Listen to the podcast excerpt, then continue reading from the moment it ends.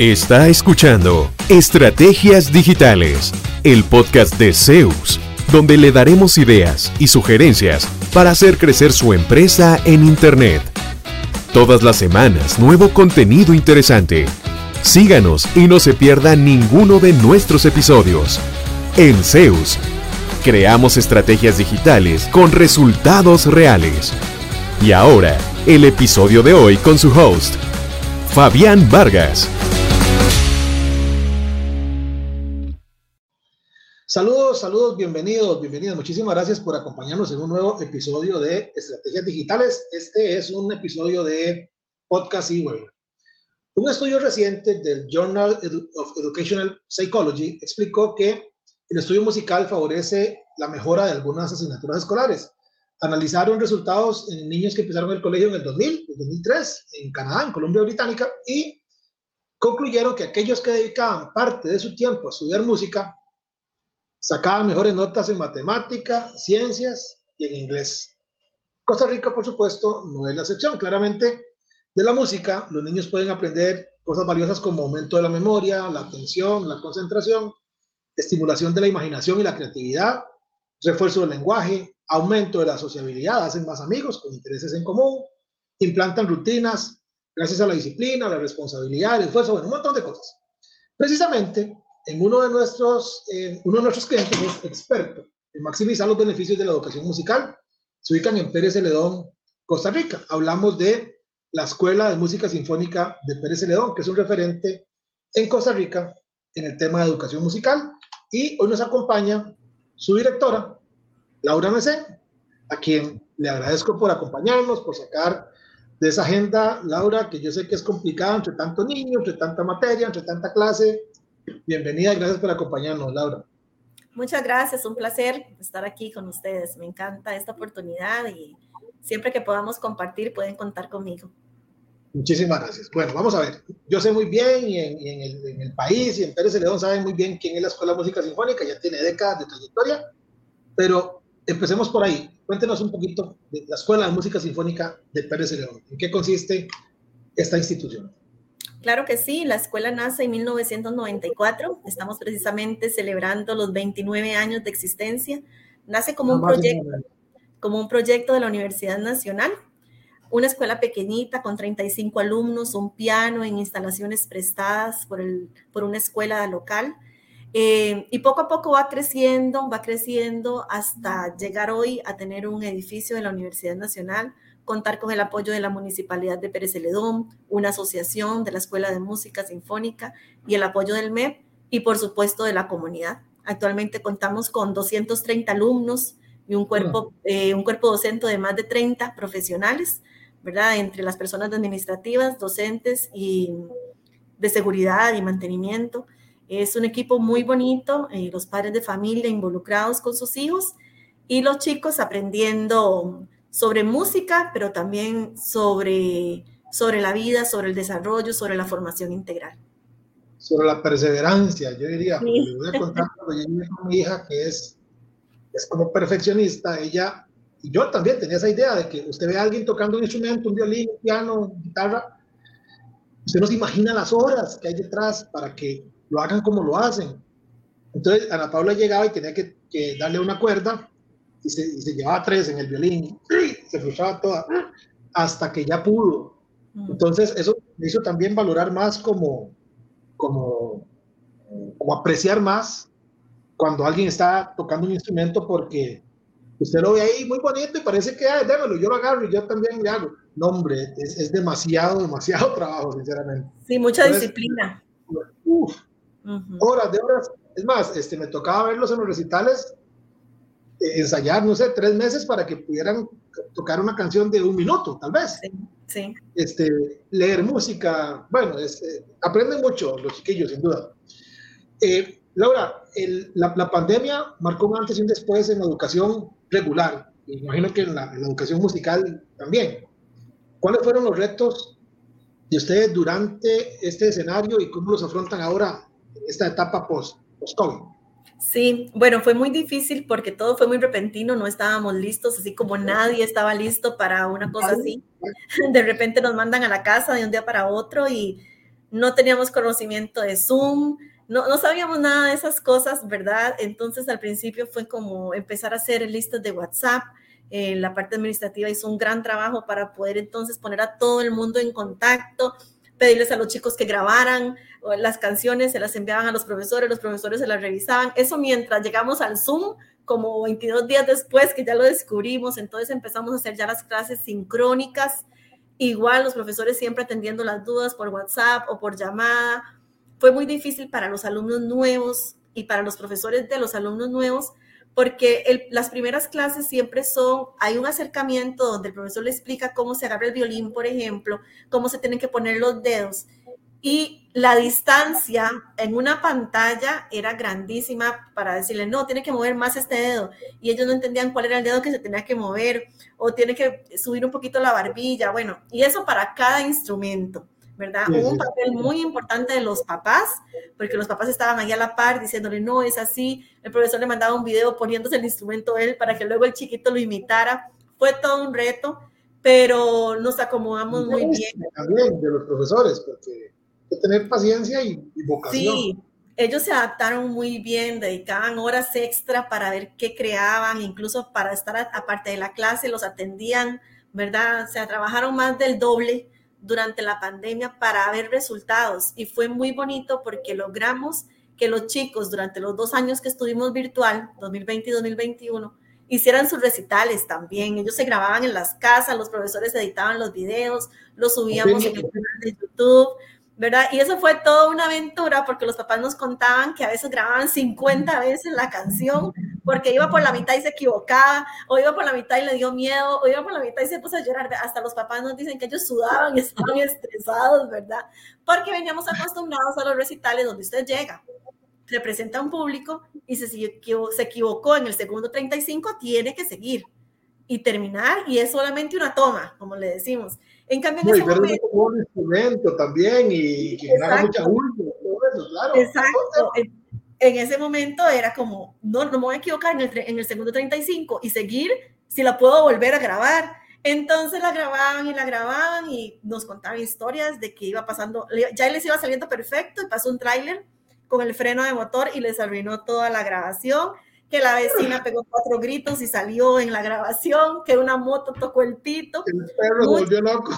Muchos, el perro, muchos se pusieron a grabar en, a las 12 de la noche o a las 4 de la mañana para que no hubiera bulla externa. O sea, fue todo un esfuerzo, un sacrificio de papás, de estudiantes y del personal, pero logramos salir adelante y logramos dejar productos, ¿verdad? Videos de conciertos, de recitales, y la población, aunque alguna se retiró por diferentes motivos, tal vez falta de acceso a Internet, etcétera, ¿verdad? O que no, no aguantaron la situación virtual, mantuvimos la población muy estable. o sea, la mayoría de los estudiantes estuvieron afrontando y, trabajando muy bien en el tiempo de la pandemia. Sí, eh, fue, fue, fue complicado, pero sí, sí, sí se logró, logró salir. Y de hecho, eh, Santi, que estudia piano, mi otro hijo, este, de sus primeros dos años totalmente, pero totalmente virtual. le trabajaban la postura y le trabajaban, o sea, fue un trabajo de mucha paciencia y mucha dedicación también. Sí, fue de mucha dedicación. El año pasado ya regresamos presencialmente, pero el principio del regreso también fue difícil porque teníamos que tener distanciamiento, el uso de las mascarillas, era complicado porque los chiquitos de flauta, por ejemplo, entonces teníamos que reducir la cantidad, si cabían 15, teníamos que tener solo 7 para que tuvieran distanciamiento, que cuando estaba tocando uno flauta se quitaba la mascarilla, pero los demás la tenían que tener puesta, no podíamos pararlos a tocar juntos. Eh, los cubículos, ¿verdad? Tenemos unos cubículos en la escuela que son de metro y medio nada más porque son de estudio individual con el profesor. Se clausuraron durante todo el año, no se usaron. Eh, entonces, bueno, tenemos que distribuirnos. Fue todo un reto también hasta ya después de medio año que ya se fueron reduciendo las restricciones, etcétera, ya empezamos poco a poco a tener los grupos más grandes, a poder hacer giras. Con los chiquillos y no llevaban mascarillas y uy, Entonces, porque nosotros teníamos que seguir las regulaciones de la Universidad Nacional por ser un edificio de la Universidad Nacional. Entonces, aunque ya las mascarillas se habían quitado desde el 10 de mayo para los edificios de la universidad, no, nosotros tenemos que seguirlas, entonces la gente se lo olvidaba fue toda una experiencia. Luego la logramos quitar porque ya la universidad dijo que no más. Y a los 15 días viene la restricción otra vez por la, la semana del virus que había, cuando se vino esa semana de, de, pausa y otra vez todo el mundo con mascarilla un mes y medio. Pero es, muy bonito, digamos, es bonito recordarlo ahora porque vemos que tenemos una población de padres y de alumnos muy resiliente, muy adaptable al cambio, asumían el cambio y seguían hacia adelante. Entonces, fueron muchos cambios, pero muy bonitos. También, ahorita vamos a hablar de eso, que, que tuvo sus, sus, ventajas, ¿verdad? Pero vamos a ver, en, en el marco de todo esto, de, de, de, la digitalización súbita, digamos, de los procesos, de las clases, cosas que si usted lo ponen a pensar y le dan tres meses, usted dice, no, jamás. Y tuve que hacerlo uno en 15, 22 días, ¿verdad? Eh, y ni siquiera como un grupito piloto de un aula a ver cómo nos va, no, toda la escuela, de una vez. Y es eso, o, no, o no podemos trabajar. ¿Qué tan importantes han sido las estrategias de marketing digital que hemos implementado conjuntamente? Porque nosotros pues, les damos servicio desde hace más de un año. Eh, ¿Qué beneficios ha tenido para atraer más estudiantes, por ejemplo? Porque ahora me imagino, bueno, se me lo ha contado también, que hay estudiantes ya no solo físicamente de Pérez Celedón, sino de otras zonas geográficas. Entonces, eh, ¿en, ¿en, qué momento tal vez decidieron decir, bueno, voy a apoyarme más activamente en redes sociales y aplicar estrategias y, y qué tal ha funcionado hasta, hasta la fecha? Sí, claro. En el 2019 cumplimos los 25 años uh -huh. y cada vez que se cumple un quinquenio tratamos de, de hacer algo diferente. En el 2019 decidimos que queríamos cambiar un poco la imagen de la escuela, un nuevo logo, unos nuevos colores, eh, hacer todas esas cosas para ir mostrándonos más, precisamente porque estamos en la era digital, incluso abrirnos un Instagram, tener el Facebook más activo, todas esas cosas. Entonces empezamos en el 2019 a tener eh, más presencia en las redes, subiendo las actividades que hacíamos, afiches de los conciertos, todo eso. Luego, vemos en el 2020, antes de que se viniera la pandemia justamente, creo, que eso no podía quedar solo en el 2019, porque si no parece como esas páginas de Facebook o de Instagram donde hay mucho en un tiempo y de repente se quedó dormido como si hubiera desaparecido. Sí, y ya. Entonces parece como que fue efecto de un año y que ya desapareció y ya no existe. Entonces, con la junta directiva hablamos de que necesitábamos continuar con esa presencia porque nos había generado muchos, muchos contactos el haberlo hecho en el 2019 que estábamos de aniversario. Por eso se toma la decisión de que tenemos que continuar visibilizando la escuela en las redes sociales porque eso eh, a las personas que nos conocen eh, les gusta estar viendo el trabajo que hacemos, porque también nos siguen, porque pueden ir a los recitales, porque todo eso. A los chicos que tocan en la escuela, que son alumnos, les gusta que si ellos salieron en un recital o si hay una foto de ellos, se suba, porque la pueden compartir con los amigos. Y a las personas que no nos conocen, pues se les, ejemplifica un poco qué es la escuela. Y ahí se toma la, la decisión, no podíamos bajar, sino que teníamos que subir. ¿Verdad? Okay. De subir con la producción digital. Ok. ¿Y cómo era, cómo era el trabajar antes de las, digamos, que ustedes mismos llevaban las redes, el sitio web, a trabajar ya con una agencia, y tercerizar ese servicio? ¿Siente que ha sido más fácil, que ha sido más complicado?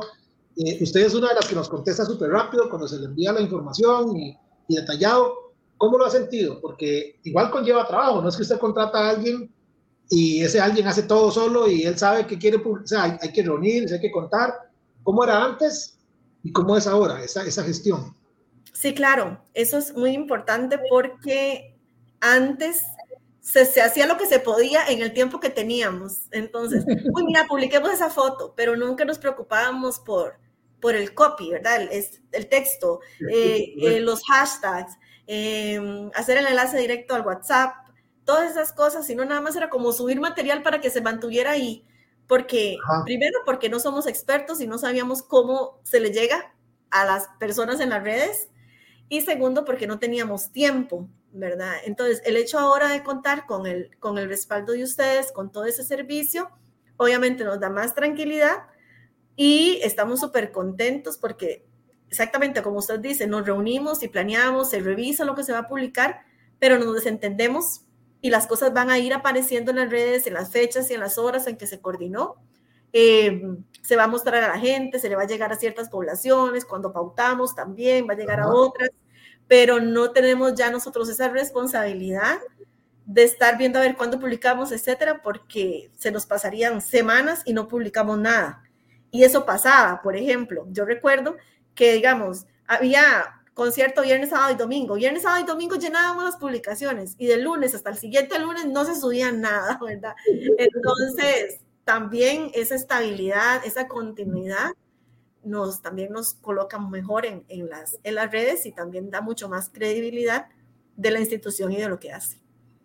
Sí, recuerdo para las épocas en que son las audiciones, que es una locura, ¿verdad? Y llegan montones de niños y se prepara esta vez lo preparamos meses antes, hicimos una planeación, una estrategia, vamos a salir con videos de esto, y ese creo que puede ser el, el, mensaje de esta parte para la gente que nos escucha y que quizá ellos mismos llevan sus redes. No es que eso esté mal, pero es bueno hacer un calendario, prepararse, porque si no, le pasa a uno lo que les pasaba a ustedes, que una de dos, ya usted lo dijo, o, o, no publicaban toda la semana o subían cualquier foto de cualquier cosa porque tengo una semana que no subo nada y hay que subir algo. Sí. Entonces es bueno estar, estar preparado. Siempre eh, recuerdo, bueno, y siempre hemos contado con el apoyo suyo cuando nos pusimos para este año pasado, lo de la, eh, las admisiones. Te dijimos, bueno, vamos a, a publicar eh, fotos de videos de niños tocando un instrumento. Pero no tenemos los videos. Entonces, Laura, los profesores, el equipo, ahí, todos en la escuela, hacían las grabaciones, nos pasaban los videos, nosotros los producíamos y eso se, se usó junto con un mensaje. Y bueno, fue bastante buena la convocatoria al final y llegaron eh, bastante chiquitos a, hacer la prueba. No todos pasan, ¿verdad, Laura? No es que, no es que el que llega entra. Sí, hay, hay, un filtro, ¿verdad? Hay una prueba porque no tenemos espacio físico para todos. Llegaron más de 200, ¿verdad? Y, y lograron entrar 100 15, pero al final matricularon 90. Entonces, más o menos eso es como la cantidad de alumnos que recibimos cada año. Siempre se aceptan un poquito más porque no todos matriculan, pero uno deseara tener más aulas, más profesores, más espacio para poder aceptarlos a todos. Sí, y más instrumentos, ¿verdad? Pero no, no nos es posible por ahora. Esperemos que más adelante sí se pueda hacer más infraestructura para tener más alumnos. Pero eso es muy importante, la forma en cómo, cómo nos organizamos, ¿verdad? De que eh, les ah. pasamos videos, ustedes nos ayudan, eh, vienen también a la escuela y nos hacen tomas, eh, todo ese trabajo en equipo. También algo muy curioso es que antes de estar con ustedes no hacíamos historias, nunca publicábamos una historia en ningún lugar y tampoco en Instagram, casi el Instagram estaba muerto en realidad, porque lo que yo tenía en el celular instalado era Facebook, entonces yo subía de una vez la que se encargaba de eso. Pero el Instagram ni me acordaba, una compañera que trabajaba antes con nosotros lo había abierto. Y cuando lo volvimos a resucitar, ese estaba, ¿verdad? Con cosas viejísimas y todo. Entonces, eh, y las historias nunca se hacían. Eh, y ahora hemos visto el impacto que tienen las historias. Las historias tienen un impacto casi que lo que parece, aparece en el muro, es, es increíble, o los estados de WhatsApp. Y se van, entonces eh, la gente siempre está, sí, está revisando y revisando a ver qué hay. Entonces también eso es otro, otro impacto. Eh, cuando hemos subido historias, en historias un video de un chico tocando, lo comparten con todo el mundo, o si no, hasta le graban una captura de pantalla y se lo pasan a los amigos, eh, o nos lo piden para, para subirlo en el estado del WhatsApp de ellos. Entonces, eh, es que las generaciones que tenemos son de 5 años hasta los 18 más o menos, que están con todo en las redes, los muchachos, ¿verdad? Entonces ellos quieren estar compartiendo esa información. Muy bonito ha sido nosotros, bueno, acá en el podcast siempre hablamos muchísimo de la importancia del SEO, del posicionamiento orgánico en buscadores, que a diferencia de las redes sociales, digamos, las redes sociales como más, como más casual, yo entro a ver qué veo, fotos de mis amigos, de repente veo que, mira, hay un curso de guitarra, de violín para chiquitos de 5 años. Y voy a preguntar cuánto vale, pero yo no entré específicamente a eso. En Google yo sí entro a buscar cursos de violín para niños en Costa Rica o en Pérez Celedón. Nosotros, a partir también de hace año y medio más o menos, empezamos a actualizar fuertemente el sitio web, a meter información de cursos libres, a actualizar eh, la planilla de educadores, a subir eh, notas de blog. eh, ¿cómo ha sido ese proceso de ir mejorando en las búsquedas, apareciendo en Google en frases ya no solo de Pérez Celedón, que es al sur de Costa Rica, para los que nos escuchan fuera del país, sino a nivel de todo el país? ¿Qué oportunidades eh, han aparecido por ahí, Laura, de, de simplemente estar bien ubicado en Google? Sí, eso es muy, muy, muy bueno. Porque nos, nos han contactado personas de San José, por ejemplo, para preguntarnos por cursos de piano, cursos de piano. Cuando uno le pregunta de dónde es, pues de Pavas o de Romuser, etcétera, que uno sabe que en el área metropolitana hay muchísimas escuelas de música, ¿verdad? Donde podrían ir presencialmente pero al encontrarnos tal vez en las primeras posiciones, les da credibilidad y quieren entonces estudiar con nosotros. Así hemos tenido alumnos de, de Draque, por ejemplo, en la zona sur, eh, de San Carlos de la Juela. Ah, y bueno, de, de, Draque uno dice, bueno, no hay otras opciones en la zona sur para estudiar música, pero de San José, uno sabe que está lleno de academias y lleno de escuelas, ¿verdad? Entonces, eso ha sido muy llamativo y eso ha sido, como usted dice, porque nos buscan en Google, no porque nos siguen en Facebook, tal vez, sino porque nos buscan en Google, clases de piano, salimos de, entre los primeros y inmediatamente nos llaman. Algunos se han matriculado, otros no, pero por lo menos preguntaron. También nos han contactado de otros países. Eh, por ejemplo, una señora nos contactó que buscó en Google eh, porque quería venirse una temporada para Costa Rica y tenía un hijo que tocaba piano, entonces que si esos tres meses que iban a estar aquí en Pérez Celedón, podía ir a la escuela a recibir clases, que nos había visto en Google, ¿verdad?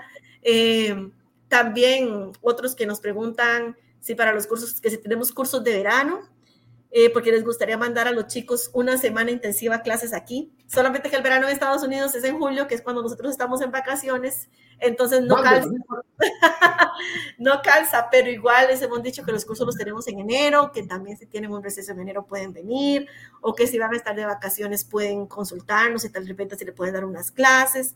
Entonces todo eso ha abierto puertas que si no fuera por los medios digitales no se darían cuenta las personas de otros países o incluso de San José, que la Escuela de Música de Pérez existe. Qué bueno. Es muy importante. ¿Y qué canales son los que más generalmente eh, usan? Eh, correo directo, WhatsApp, eh, mensajes de Facebook, de Instagram. ¿Por dónde los, los, consiguen más? Sí, antes era mucho por el Messenger de Facebook, pero desde que se puso el botón de WhatsApp en Facebook, ya no nos contactan por ahí, ahora todo va por WhatsApp. Por Instagram, en realidad lo que hemos recibido son como dos o tres mensajes en algún momento. También todo el mundo lo hace por, por WhatsApp. Y algunas personas también por el sitio web que tiene un botón de WhatsApp. Ahí nos llega el mensajito que es desde el sitio web. Y muy pocas por correo. En realidad el correo antes era el que más se usaba, pero ahora es WhatsApp. Sí, era que eh, lo hemos visto con algunos clientes, inclusive tenemos una señora que tiene una tienda en línea eh, tiene, tiene tiendas físicas en los, los, los moles, en San José y todo, y le pusimos el botón de WhatsApp porque no lo tenía en el sitio web. Y me dice, mira, en un día me llegaron como los WhatsApp de 15 días desde que pusimos el botón y, y nos dijo algo así, ¿no? me dice, yo quisiera que me compren directo y que me paguen con tarjeta y no me escriban a preguntar cosas, pero ya, si están comprando por WhatsApp, porque realmente a veces tienen la duda, quizás no tienen la madurez de decir, pago con tarjeta, pero preguntan, les mandan un link y venden. Entonces me dicen, pero no importa, estoy vendiendo. Entonces también eh, es importante apoyarse de todos los medios disponibles donde la gente quiera contactarlo a uno, ¿verdad? Sí, eso es cierto. Eh, incluso a uno también le pasa que mm, si yo entro a una página de Facebook a buscar una clínica para hacerse un ultrasonido y hay dos y uno tiene el botón de WhatsApp y otro solo tiene el teléfono fijo, yo, es, yo escojo el del botón de WhatsApp. Es que uno que ya le pasó la responsabilidad a esa empresa, ¿verdad? Sí, sí. Yo no sé si a usted le pasa, pero a partir de ahí digo, ok, yo no espero que me respondan en dos segundos, pero si, no, o sea, si me responden en tres días, ya seguro me, me enfría y ya no les compro. Sí, Entonces es importante, se va a poner un medio también, que es como otro aprendizaje de, de lo que estamos conversando, atiéndalo. Yo imagino que ustedes pasan súper pendientes del, del, teléfono. Sí, el, teléfono. Como 100 mensajes por día, más. No responder nada. ¿Sabe qué me dijo una cliente un día?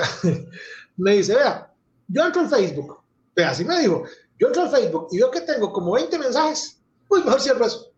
Le digo, pero, entonces, ¿para qué, ¿para qué tiene la página y para qué? El, punto es que la gente le escriba a uno. Claro. Hay que responder. Hay que responder y responder rápido. Que a veces preguntan lo mismo y que sí, bueno, parece chatbots y esas herramientas, pero, pero si abrimos ese canal es para, para gestionarlo bien, ¿verdad? Sí, exactamente. Eh, ok, dentro de la estrategia que hemos implementado con ustedes también, como la música es como tan de ahí, tal vez es más fácil verlo a alguien con su expresión musical y todo que contarlo en una foto. Hemos también empezado a trabajar videos para destacar el trabajo de los profesores. Quedan lindísimos los videos, el trabajo de los estudiantes, para que la gente tenga una idea de qué es la Escuela de Música Sinfónica, videos este, que grabamos de, de las instalaciones. Eh, ¿Qué le ha aportado la producción audiovisual en toda esa estrategia? Eh, ¿Usted considera que sí es importante por los resultados que ha visto en imagen, en, en alcance, en comentarios de la gente, eh, hacer ese tipo de esfuerzos? Porque al fin y al cabo hay que coordinar con los profesores, hay que hacer un guion, hay que sacar el rato, eh, ¿verdad? los videos no se hacen solos. ¿Vale la pena? Sí, definitivamente sí vale la pena porque, como usted lo decía, es música y no es lo mismo una foto que un video el hecho de, escuchar lo que ellos están haciendo es muy llamativo, porque una foto se puede ver muy bonita, pero no sabemos cómo suena, ¿verdad? Entonces el hecho de que, de que se pueda grabar a un cuarteto de bronces, por ejemplo, que lo hicimos el año pasado con ustedes, eh, tocando música navideña, por ejemplo, y que eso salga eh, hasta los mismos estudiantes lo comparten más si son videos para que los demás los escuchen, ¿verdad? Entonces es también un punto de referencia para decirnos, ay, nos gustaría llevar al cuarteto de bronces a la graduación de la universidad, por ejemplo, nos gustaría que hagan la participación artística. Si les mando la foto, no digo nada, nada más digo cómo se ven, ¿verdad? Pero si ya les mando en video, ya ellos van a escuchar cómo suenan y dicen, ay, sí, qué bonito, este, este grupo nos sirve porque por ejemplo, es una sala pequeña y no tenemos micrófonos, pero las trompetas suenan fuerte o tal cosa, ¿verdad? Entonces los videos son muy importantes porque en realidad ejemplifican lo que hacemos, ya sea para de estudiantes solos, en pequeños grupos o ya las grandes bandas que son de más de 20 alumnos. Sí, recuerdo una vez que andábamos, bueno, se escuchan como un tren, ¿no es un tren? ¿Está lloviendo? Bastante. Eh, no es que se explotó nada por aquí Recuerdo un día que andábamos en una grabación y ya habíamos terminado. Y era ya tarde-noche. Y veníamos saliendo con los equipos. Y nos alcanzó una chiquita, pero como cuatro cinco años. Ustedes están grabando, dice. Y nosotros, sí. Yo quiero que me graben. Oiga, y se cuadró. Y hubo que sacar las cámaras y todo para grabarla. Y ahí mismo, la, en la pura recepción de la escuela, empezó y tocaba lindísimo la mocosa esa, ¿sabías? Y y la grabamos y al final la terminamos metiendo también en el, en el video, pero ella llegó a buscarnos, ella no se iba a quedar sin salir en el video, ¿verdad? Eso, eso, también, eso también es muy curioso porque los chicos al estar en la escuela de música tienen que enfrentar muchos retos. Eh, pararse frente de 40 personas es difícil, ¿verdad? Es, es todo una experiencia el tener que hacer exámenes con tres personas de jurado, tres profesores que lo están calificando, eh, todas esas cosas, entonces ellos dominan lo que es el, el manejo del escenario, tratan de, de, manejar el pánico escénico, ¿verdad? No entrar en shock, porque si se entra en shock se les olvida la pieza que han estudiado tantísimos meses, que dura 40 segundos y cómo la vamos a echar a perder, no, tengo que ser valiente, vamos, yo puedo. Entonces le pierden el miedo a las cámaras y le pierden el miedo a esa interacción. Entonces, más bien, en un escenario más, más común, tal vez que no tengan ese tipo de roces, llega una cámara y todo el mundo se esconde. Ahí llega la cámara y todo el mundo quiere salir. Sí, sí, sí, sí. Y yo lo veía en los recitales con Santiago, ¿qué él hacía? como, como, ya me toca, ya me toca, porque tienen que levantarse, están sus compañeros, está el piano, están todos los papás aquí sentados, están los profesores. Eh, bonito, porque es, ya no solamente se trata del tema de la música, sino de, de, la, de, la, seguridad de enfrentarse a ese sustillo que debe dar, ir a pasar ahí al frente y hacerlo bien. ¿verdad? A veces cometen un error y en vez de tirarse a llorar, hacer una pataleta, tienen que seguir. Tienen que seguir y muchas veces se da cuenta el profe y los papás porque lo escucharon 50 veces y escucharon algo diferente, pero el resto del público no se da cuenta. Bueno, a mí me gustó muchísimo porque Santiago eh, con, con, el profe Aarón, hizo una, un tema de Coldplay, creo que es Viva la Vida o algo ah, así. Sí. Uh -huh. Bueno, Santi empezó y a medio recital los compañeros empezaron como a aplaudir y así como a acompañarlo. Y terminaron con los pies en el suelo y aplaudiendo y Santi tocando, ya, es una cosa lindísima. Yo para Santiago ni hablar porque yo estaba como loco Sí. de, de algo tan espontáneo y tan bonito, ¿verdad? El, el compañerismo entre ellos eh, y eso son, son experiencias que eh, le quedan a uno bastante, bastante marcadas, la verdad. Es Para bien- toda bien la bonito. vida. Totalmente. Laura, bueno, ya para cerrar, para, para no usarme de su tiempo, ¿alguna curiosidad, algún contacto, algún estudiante, al- alguna anécdota que usted diga, mira, qué vacilón, que haya salido totalmente por lo digital? Que usted dice, puña, si no hubiera sido por el sitio, por las redes o porque tenemos, eh, esto no pasa. ¿Recuerda alguna situación así, curiosa? Sí, la más, la más curiosa es la de este alumno de Bahía Draque, que nos llamó muchísimo la atención que nos encontrara y que quisiera recibir clases, sabiendo que Bahía Draque es bastante lejos de Pérez, eh, y que estuviera conectándose en las clases con el profesor y todo, y que no, no conocía la escuela, no sabía de nosotros. Eh, pero lo, lo, encontró a través de las, de las redes. No sé exactamente si de las redes sociales o de Google, ¿verdad? O los buscadores, pero sí nos encontró de esa manera y, y, estaba muy contento y muy entusiasmado. Y no era como que, digamos, es que mi primo o el amigo o soy hijo del amigo del que está en la sinfónica. No, era una persona completamente externa. Que no, no había nada. Exacto. Igual que los de San José, ¿verdad? Entonces, porque sí tenemos algunos alumnos que están virtuales, que viven en San José, pero que tal vez tienen un familiar aquí y los recomendaron, o fueron alumnos aquí y se los llevaron a vivir a San José y continúan como alumnos, ¿verdad? Pero los que llegan y no tienen ningún vínculo es porque nos han encontrado a través de esas estrategias digitales. Entonces es muy bonito saber que hay personas de otros lugares que nos están buscando. Incluso un muchacho de Ecuador nos había escrito que quería clases aquí, eh, por internet, eh, entonces también estamos ya pasando las fronteras. Con esto de la virtualidad y de la digitalización, no hay barreras, no hay distancia. Y eso es muy bonito. Ahorita deseáramos tener más alumnos virtuales, pero ya los profesores están todos llenos con los horarios y ahí estamos viendo a ver cómo pueden tal vez dar unas clasecitas más, pero, pero nos ha funcionado mucho toda esta exposición eh, de marketing y digital para que más personas se nos acerquen, ya sea para ingresar o por lo menos para preguntarnos.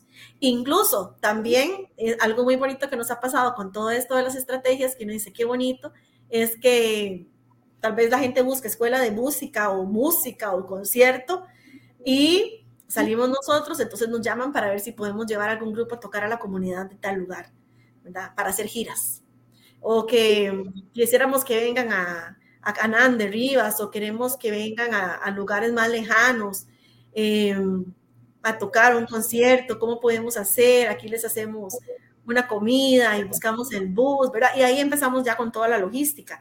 Eh, en, en, pandemia pues nos pedía mucho eso, pero no podíamos porque no teníamos permiso todavía de andar en giras y había muchas restricciones. El año pasado ya lo empezamos a hacer y sé que este año ya estamos otra vez retomando y vamos a tener más oportunidades de hacer ese tipo de giras para llevar la música a otras comunidades. Pero en esa, esta parte curiosa de cómo nos encontraron, eh, tal vez la gente de aquí cerca es porque nos conoce, pero la gente de lejos que tuvieron que buscarnos en las redes. O, bueno, no, y, y bonito porque democratiza la oportunidad de alguien que quiera aprender música, porque no todo el mundo tiene esa vocación, ¿verdad? Esa, ese deseo, uh -huh. pero el que la tiene y que por distancia tal vez no pueda. Bueno, por un lado está eso, ¿verdad? Que lo digital los acerca, pero también yo rescato y es como también como enseñanza para, para alguien que nos escuche. A veces las oportunidades llegan a la puerta y uno no les abre la puerta. O sea, puede hacer que la gente quiera estudiar virtual y ustedes perfectamente dicen, ah, no, hombre, es que eso es muy complicado y no, hay que poner el Zoom, ya, no, no, y dejan ir esas oportunidades. Sí, sí. Entonces, también de parte de la empresa, en el caso de ustedes de la escuela, estar también abiertos a nuevas formas de continuar de, pues, logrando que la, que la, escuela crezca. Eso es bastante importante, ¿verdad? No, no cerrarse a que lo hemos hecho así y así nos vamos a morir. Porque efectivamente se puede uno morir como empresa si no, si no hace cosas nuevas y novedosas, ¿verdad? Sí, hay que estar innovando, abiertos al cambio. Sí, bueno, Laura, eh, realmente para nosotros ha sido un gusto. Ya tenemos como casi dos años de ahí, de, trabajar de la mano.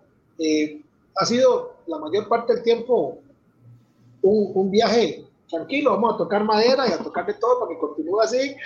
Eh, pero la comunicación ha sido muy importante. Ustedes siempre tienen total apertura y comunicación con nosotros.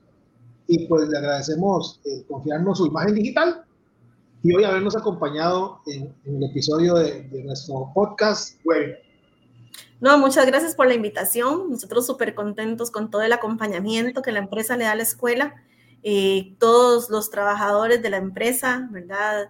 Empezando por usted como el gerente y todos sus compañeros, eh, tienen ese espíritu de servicio y de colaboración y de creatividad y de darnos ese apoyo que necesitamos, de sugerirnos, eh, lo que sea mejor y eso hace que la escuela pueda posicionarse en el mercado digital de una excelente manera para atraer más personas que quieran ser parte de la escuela y también para que para dar a conocer lo que hacemos. Entonces, para nosotros es es un, un placer estar trabajando con ustedes y muchas gracias por haberme invitado. No, para nosotros es un gusto, ¿verdad? Aquí abajito está pasando un cintillo donde les voy a dejar el link para que conozcan también la oferta de la escuela, sinfónicapz.com. Hay noticias, hay videos, están las clases virtuales, están los links en las redes sociales, ahí está todo. Y si tocan un botón, van a poder hablar directo con Laura o alguna de las personas ahí encargadas de, de la gestión de las solicitudes que ingresan a la escuela. Muchísimas gracias de nuevo a usted que nos escucha, gracias por seguirnos en Estrategias Digitales y hasta la próxima. Saludos. Bueno, muchas gracias. ¿Cuánto provecho saca de su presencia en línea? ¿Logra nuevos negocios por Internet frecuentemente? Si la respuesta es no, conversemos. En Zeus, seremos su departamento web y nos haremos cargo de la gestión digital en su empresa, enfocados totalmente en lograr nuevos clientes para usted. Proyectos en nueve países son nuestra carta de recomendación. En Zeus, creamos estrategias digitales con resultados reales. Sus nuevos clientes ya lo están esperando. Visítenos en zeusweb.com.